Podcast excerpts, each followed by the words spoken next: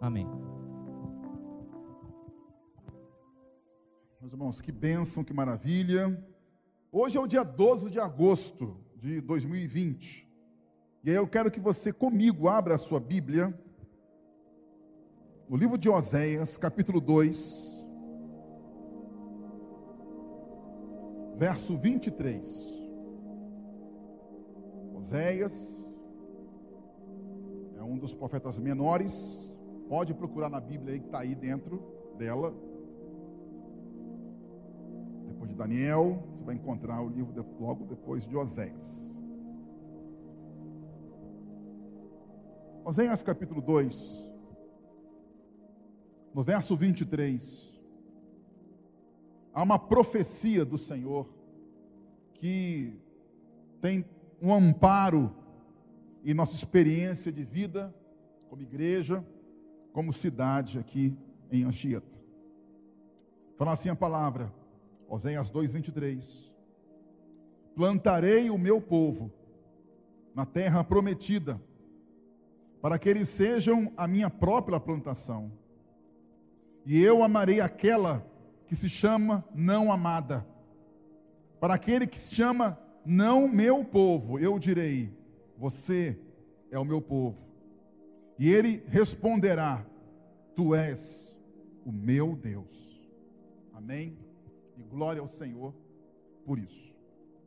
Meus irmãos, uma pergunta aqui para a gente poder começar nessa noite. O que, que você acha que estava na mente de Deus quando o nosso Deus planejou, desenhou e criou a nossa cidade? Vamos fazer aqui um exercício de fé e tentar imaginar quais eram os planos de Deus, a ideia do Senhor quando colocou aqui à nossa frente o Oceano Atlântico, colocou aqui porções de terra, aqui atrás de nós muita mata, antigamente. O que, que havia do coração de Deus quando Ele pensou em criar a nossa cidade? Seja aquilo que for que você pensou que Deus queria que nós fôssemos enquanto cidade, pensando assim na bênção do Senhor, não me parece que foi no tempo que ela se chamava Heritiba, Benevente e mais recentemente Anchieta. E parece que houve de lá para cá, da criação de Deus em nossa cidade até esses dias, houve uma mudança de planos do diabo, dos seres humanos, dos governos, das pessoas que detinham poder aqui nesse lugar, das pessoas que é, mudavam e demandavam a fé e a religião neste lugar. Mas ouça bem, eu sei que você sabe que os planos dos seres humanos tentaram realizar e fazer e demandar um tipo de cidade que não era aquela dos sonhos de Deus dos planos de Deus. Mas ouça, este povo aqui, totalmente, o povo que mora nessa cidade, e eu falo aqui profeticamente: este povo será o povo de Deus. Amém? Quantos creem nisso? Eu creio. E porque eu creio também nessa palavra, eu quero pensar aqui em três expressões que o pai usa aqui no texto que lemos, que revelam que a sua profecia, a sua visão, os planos dele ali para aquele tempo, no tempo de Oséias, tem tudo a ver com o seu tempo, com o meu tempo nessa geração do Senhor. E eu creio, meus irmãos, que o Senhor está revelando o seu amor por nós. E aí fala a Bíblia aqui no texto que havia uma expressão em Jerusalém, em Judá, em Israel, que eles não eram amados pelo Senhor. E aí fala o seguinte: o texto, olha, eu e eu amarei aquele que se chama não amada. Ou seja, no tempo de Oséias, que até cujo livro tem muito a ver com o amor de Deus para com Israel, as pessoas de Israel não se sentiam amados e amadas, porque houve o cativeiro, houve seca, fome, pestes, perseguições, destruição de sua fé. Então eles pensavam: o nosso Deus, aquele que nos criou, aquele que era o Deus de Abraão, de Isaac e de Jacó, esse Deus já não nos ama mais. E meus irmãos, quantas vezes nós também, eu ou você, nos sentimos igual à geração de Oséias. Deus distante. Ele não mais nos ama. Não sentimos mais o seu toque, o seu carinho, o seu afeto, a sua vida. E eu posso imaginar, meu irmão, que ao longo desses 400 anos que podemos assim historiar nossa cidade, muitas pessoas, milhares de pessoas não sentiam e não sentiram o amor de Deus na sua vida, mas você sabe muito bem que Deus ama todo mundo. João 3 fala que Deus amou o mundo. Ele não amou, amou um povozinho só um grupo de pessoas especiais. Ele amou o mundo inteiro, incluindo a cidade de Heritiba, de Benevente e de Anchieta. Mas muitos de nós, até então, não tínhamos nos sentido amado pelo Senhor. E aí, eu me lembro aqui da história de João 4. Em João 4, Jesus está num poço, poço de Jacó, que era tipo uma pracinha naquela região. E aí está lá Jesus. Aí aparece a samaritana, aquela mulher que havia passado por muitos relacionamentos em sua vida. Ela também não se sentia amada pelos homens, pelas pessoas, pela sua cidade, inclusive. E até o fato dela ser samaritana revelava que havia ali uma distensão de afeto entre os samaritanos e os judeus, porque os judeus odiavam os samaritanos e vice-versa. Aquela mulher, meus irmãos, é o, é o tipo da pessoa aqui que mora na cidade, que não consegue olhar para cima e perceber que há um Deus que a ama. Então a pessoa procura a entidade X, Y, Z, ela procura o Deus A, o Deus B, o Deus C, tentando buscar algum tipo de amor, de sentimento. E quantas vezes nós vimos aí, e até hoje vemos, pessoas tateando o amor, em busca desse amor, de se sentir amado e amada, buscando em tantas coisas, religiosidades, deuses vãos e pagãos, aquilo que só Jesus pode nos oferecer. Fala o texto de João 4 que Jesus conversou com a mulher samaritana. E naquela conversa, ele revelou àquela mulher que ela não precisava pular de relacionamentos em relacionamentos, que ela podia agora olhar para cima, para o céu, e ver que havia um Deus que a amava, que a acolhia, que a perdoava, que a abençoava e, acima de tudo, que tinha um plano de salvação para a sua vida. Aquela mulher ouve aquilo, e o texto até fala que ela ouve aquilo como água viva do coração de Jesus para o seu coração. E ela volta para a sua cidade, não mais como foi ao poço de Jacó, ela foi vazia de amor e de vida. Ela volta para Samaria cheia de amor e de vida. Nessa noite, nós aqui reconhecemos que ao longo de tantos anos, confusão religiosa, política partidária, inclusive, criaram, geraram um clima onde as pessoas buscavam tanto amor, mas o texto fala: olha, o nosso Deus chama aquela que e aquele que não se sente amado e amada e diz: olha, eu amarei aquela que se chama não amada.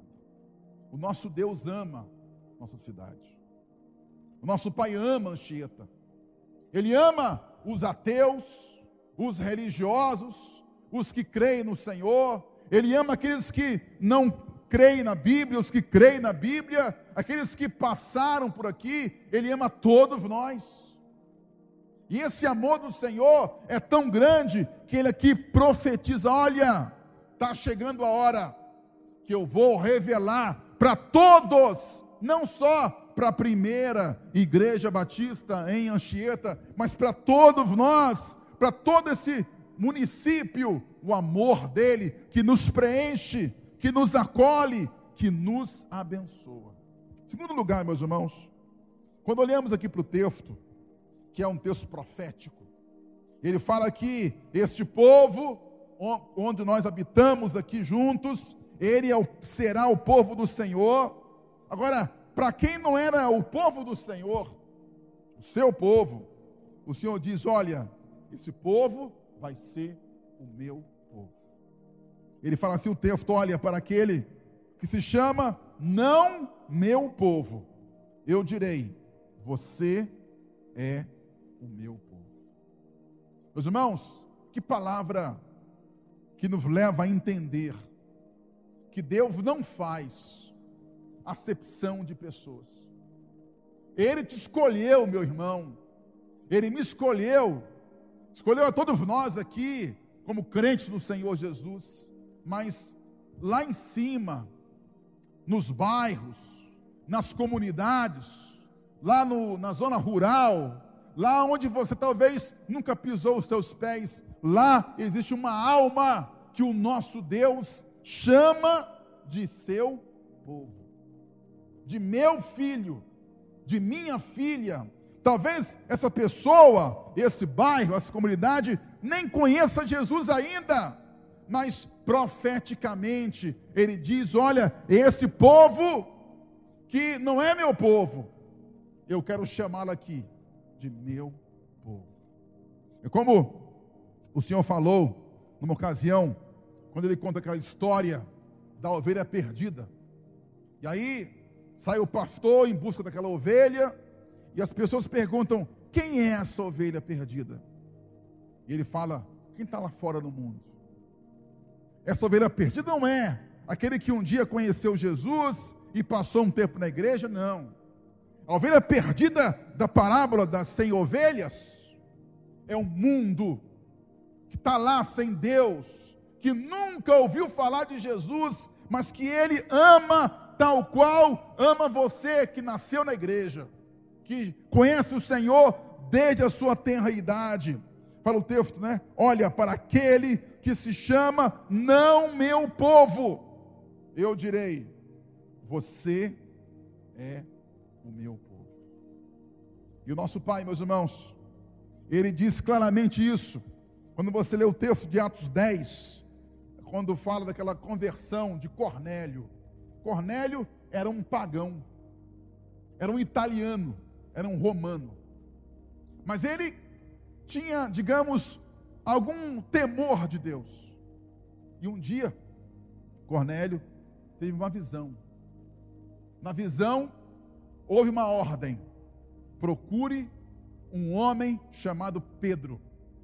Vá até a sua onde ele está, Chama-o, que ele vai trazer para você uma palavra de bênção para a sua vida. Aí Cornélio procurou as pessoas, encontrou o apóstolo Pedro, trouxe a sua casa, e olha que interessante, quando Pedro pisa na casa de Cornélio, que era um pagão, ele fala assim: Olha, você sabe muito bem que a minha lei, a lei dos judeus, diz que nós não podemos pisar em casas de pessoas que não confessam o judaísmo nem a lei de Moisés. Mas ele fala: Mas Deus me ensinou nessa noite que ele não faz acepção de pessoas. Isso me leva a crer, meus irmãos, que Deus não está preocupado se alguém viveu 10 anos, 20 anos, 70 anos numa vida, por exemplo, de idolatria, de macumbaria, de ateísmo, quando essa pessoa tem um contato com a sua palavra, Deus muda aquela pessoa. E a leva a fé, e ela pode se encontrar com o Senhor, e nós podemos falar aqui, meus irmãos, de cadeira, como igreja, quantas pessoas que um dia estavam lá fora no mundo, talvez tinham uma religião, mas se morressem, iriam para o inferno. Eram pessoas que não criam em Deus, ateus, pessoas que não tinham nenhum tipo de respaldo na palavra de Cristo, mas um dia ouviram deste lugar, aqui do, da antiga igreja, no alto-falante, pelos pastores que passaram, por mim, a palavra de Deus, e creram no Senhor. E confessaram agora que Ele é o seu Deus. E essa gente abençoada, antes não era o povo de Deus, mas de antemão, Deus dizia: Este será o meu povo. Quantas vezes eu ouvi aqui na igreja o Marquinho Marquese, de manhã, na hora da, da EBD, ele passava voltando para sua casa, vindo de uma, um ritual religioso. Ele subia e descia vazio. Mas um dia nós paramos com ele. Um dia houve uma brecha espiritual e nós entramos com a palavra de Deus em sua casa. E ele confessou Jesus, sua esposa já confessava Jesus, hoje os seus netos confessam Jesus, e eu creio que não só ele, esse é um exemplo apenas, muitas pessoas tiveram esse mesmo caminho, né, de Cornélio, que não tinha nenhuma ligação com Deus, mas ele foi lá e disse: Você, Cornélio, é meu povo, é meu filho, tua família vai se converter. E, meus irmãos, eu creio que este povo será o povo de Deus. Em último lugar, quando pensamos nessa palavra profética do Senhor, que fala que aqueles que não se sentem amados serão de fato amados pelo Senhor, os que não se sentem povo de ninguém serão acolhidos pelo nosso Deus como povo do Senhor.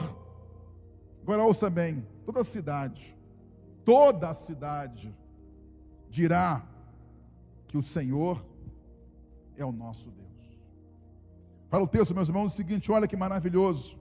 Eu quero ler todo o texto para você mais uma vez. Ele fala assim: Olha, eu amarei aquele que, aquela que se chama não amada, para aquele que se chama não meu povo, eu direi: Você é o meu povo. E aí ele fecha e fala assim: Olha, e ele responderá: Tu és o meu Deus.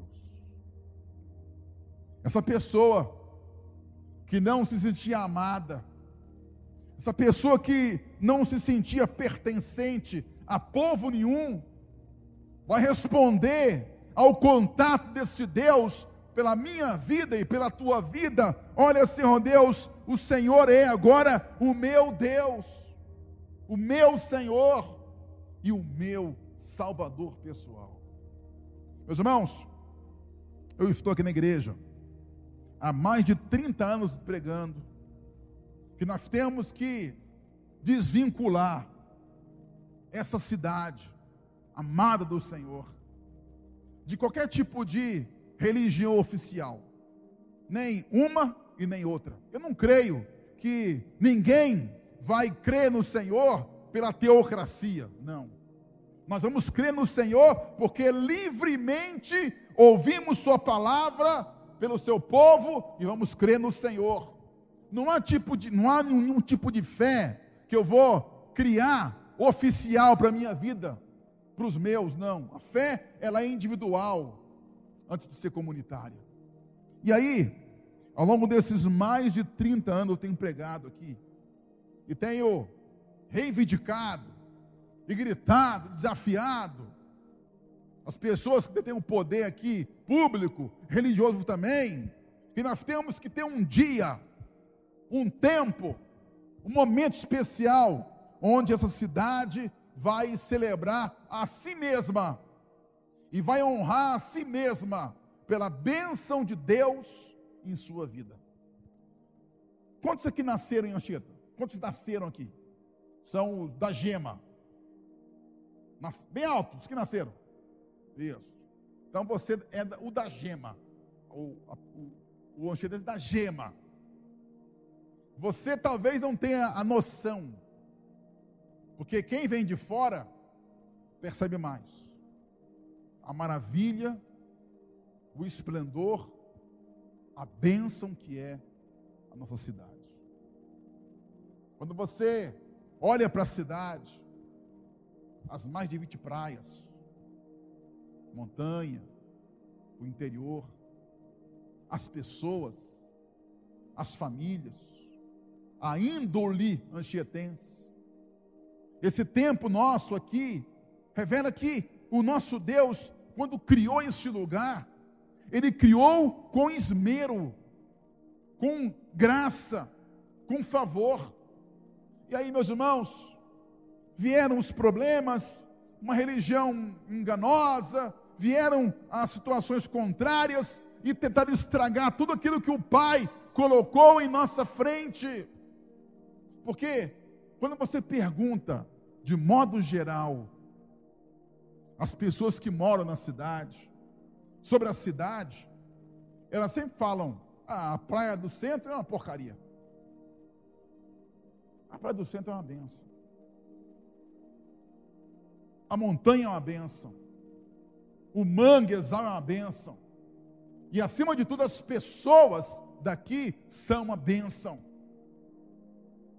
Nós, meus irmãos, nessa noite, nesse dia, quando foi aqui decretado ponto facultativo nesse dia, como o dia da emancipação dessa cidade em município oficial, o que Deus está aqui fazendo é a separação clara.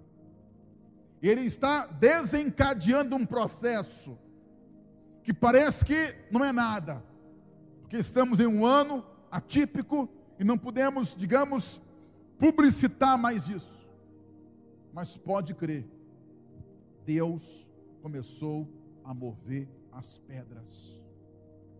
A sua oração, meu irmão, nessa profecia aqui de Oséias 2:23 está sendo cumprida na nossa vida, não porque um ser humano ou uma entidade ou nada disso, é Deus e ele faz o que ele quer, na hora que quer, com quem ele quer, sob o poder que ele quer. E esse Deus começou um processo aqui irreversível. E eu creio que neste ano e nos anos futuros, nós, meus irmãos, pegaremos a nossa família, você vai pegar os seus filhos, os teus netos, e nós vamos, em comunidade, celebrar a nossa cidade. Dizer, Senhor Deus, obrigado, porque o Senhor nos dotou de um lugar tão lindo. Está ali, próximo de nós, a Lagoa Mãembá, a segunda maior lagoa aqui do estado. Mas as pessoas não olham para aquilo ali como uma bênção, apenas passam por ali. É um, um grupo de águas que está ali. Mas Deus colocou a lagoa para demonstrar a sua glória. Deus colocou o mar aqui na nossa frente para mostrar a glória dele, a montanha, o interior, o manguezal. Nossa vida, meus irmãos, é uma expressão da glória de Deus. E eu creio que Deus começou esse processo. Enquanto você celebra as bênçãos que o Pai nos deu como cidade, como município, ele vai desencadear prosperidade, salvação, bênção. Aqueles que não se sentem amados, vão ser amados pelo Senhor. Aqueles que não sentem que são povo de Deus, vão sentir-se povo de Deus. e vão responder ao Senhor: Senhor, o Senhor agora é o nosso Deus, é o nosso Senhor, o nosso Salvador. Por isso, eu creio que nesse tempo nosso é um tempo de celebração, de graça, é um tempo de bênção. Quando Davi, meus irmãos, assumiu o trono de Israel, Israel estava quebrado. Tribos aqui, outras aqui lá, acolá. Era um grupo de pessoas que brigavam entre si. Mas Davi unificou Israel. Quando Jesus ressuscitou de entre os mortos, ele não só unificou Israel, Jesus reconciliou o mundo com Deus. Nessa noite, nesse dia, esse dia 12 de agosto, é um tempo de reconciliação entre você e a sua cidade, entre você e o seu município. É um tempo de você esquecer a religião, política e olhar para aquilo que o Pai te deu nesse lugar, no seu cantinho, no seu quintal, no seu apartamento, na sua casa, com os seus, na rua onde você mora. Meu irmão, Deus tem dado a todos nós a bênção de olharmos agora para a cidade que nós moramos e não pensarmos assim, é um lugar religioso, é um lugar desse modo. Não. É um lugar onde as pessoas são amadas pelo Senhor, é um lugar onde esse povo agora é o povo de Deus e é o lugar onde esse povo declara: Olha, Senhor Deus, o Senhor é o nosso Senhor. Amém? Quero juntar a você a Bíblia, a palavra do Senhor, e dizer que Deus é soberano. Lembram quando Deus mandou o povo, seu povo, passar 70 anos no cativeiro? Eles amargaram 70 anos, sete décadas quase morrendo. Lembra quando Deus ficou lá com o povo de Israel 400 anos no Egito? Eles rangiam os dentes, choravam, gemiam. Mas chegou a hora de Deus libertar o seu povo. E ele fez isso com o Egito, com Babilônia, seja lá com quem for, ele fez. Ele foi adiante. E pode crer, nós estamos na iminência de uma libertação espiritual de toda a cidade. Você crê nisso, meu irmão? Pode aplaudir nosso pai que ele merece. Pode aplaudir.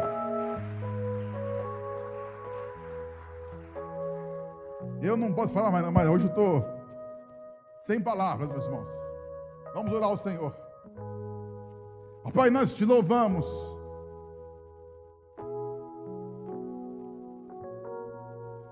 Porque nós cremos, ó Pai, que no mundo espiritual há alguma coisa acontecendo poderosa, Pai. Que o Senhor está destronando os tronos aqui colocados. E que, ó Pai, está caindo por terra todo tipo de potestade, principado, trono. E ó Pai, nós te louvamos, porque essa noite, esse dia, esse tempo aqui, Pai, é a resposta da oração do teu povo. Ó Pai, de nossos pioneiros, que sofreram, Pai, tantos anos, oprimidos, sem poder ir e vir, sem poder expressar sua fé livremente, massacrados, Pai. Mas hoje, Senhor, o Senhor está mudando o cativeiro. Pai, o Senhor está mudando transformando a nossa vida. Pai, pode parecer que não. Mas, ó Deus, nos bastidores, o Senhor tem trabalhado, Senhor Deus, e tem colocado de volta essa cidade no seu lugar de origem, aquele lugar de bênção, de prosperidade, de vida, que somente o Senhor nos concede ter. O Pai é Jesus, é Jesus que nos prospera. Ó Pai, a tua palavra diz que é a bênção do Senhor que enriquece. É o Senhor, Pai, que nos levanta, que abre nossos caminhos, que nos faz vencedores e mais do que vencedores, Senhor. Nosso Pai, esse dia 12 de agosto, Pai, quando foi assinado há 133 anos atrás, a emancipação desse lugar em cidade, em município. Ó Pai, nós jamais pensávamos que nesse ano, tão complexo, tão difícil, o Senhor pudesse desencadear um novo processo e abrir esse novo e vivo caminho, não só para a tua igreja, mas para todo o povo. Porque agora, Senhor Deus,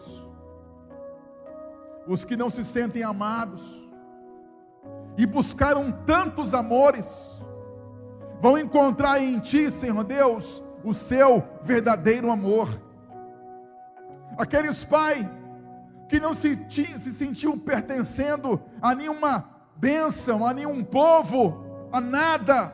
Agora, Senhor Deus, vão saber que pertencem ao teu povo e vão responder, Pai: o Senhor é o nosso Deus. O Senhor é o nosso Deus. Ó oh, Pai, que essa voz, que essa palavra, ó Deus, que essa profecia bíblica entre nos lares, nas casas, nos ouvidos, nos corações das pessoas e as transforme pelo poder do Senhor Jesus. Meu Pai, eu quero colocar aqui na tua mão nessa noite, esse dia, para que o Senhor não tire de nós essa lembrança. E que os nossos filhos também se lembrem disso. E a geração futura se lembre, Pai. De que, quando lá estiverem, quando nas esquinas das ruas, não existirem mais bares do que igrejas. Quando os inferninhos forem fechados, quando a macumbaria tiver fim, quando o ateísmo acabar, eles vão lembrar-se, Senhor Deus, naquele dia, que o Senhor abriu espaço para essa cidade, celebrar a bênção que é a vida do Senhor que é ser anchietense. E a alegria, Pai, de podermos juntos, livremente, sem nenhum tipo de prisão, ó Pai, sermos tocados de um lugar para outro, mas livres, Senhor Deus, livres, podemos exaltar, bendizer e glorificar o nome do Senhor. Pai, nós assim te louvamos, nós assim oramos ao Senhor, e ó Pai, agradecemos a Ti, poder viver esse tempo ao Teu lado. Ó Pai, muitos se foram e não tiveram essa bênção, mas essa geração está tendo a bênção de ouvir com os seus ouvidos e ver com os seus olhos. Aquilo tudo que o Senhor, Pai, tem feito, está fazendo e fará, pelo poder que há, no nome glorioso do Senhor Jesus. Em nome de quem nós oramos. Amém. Amém.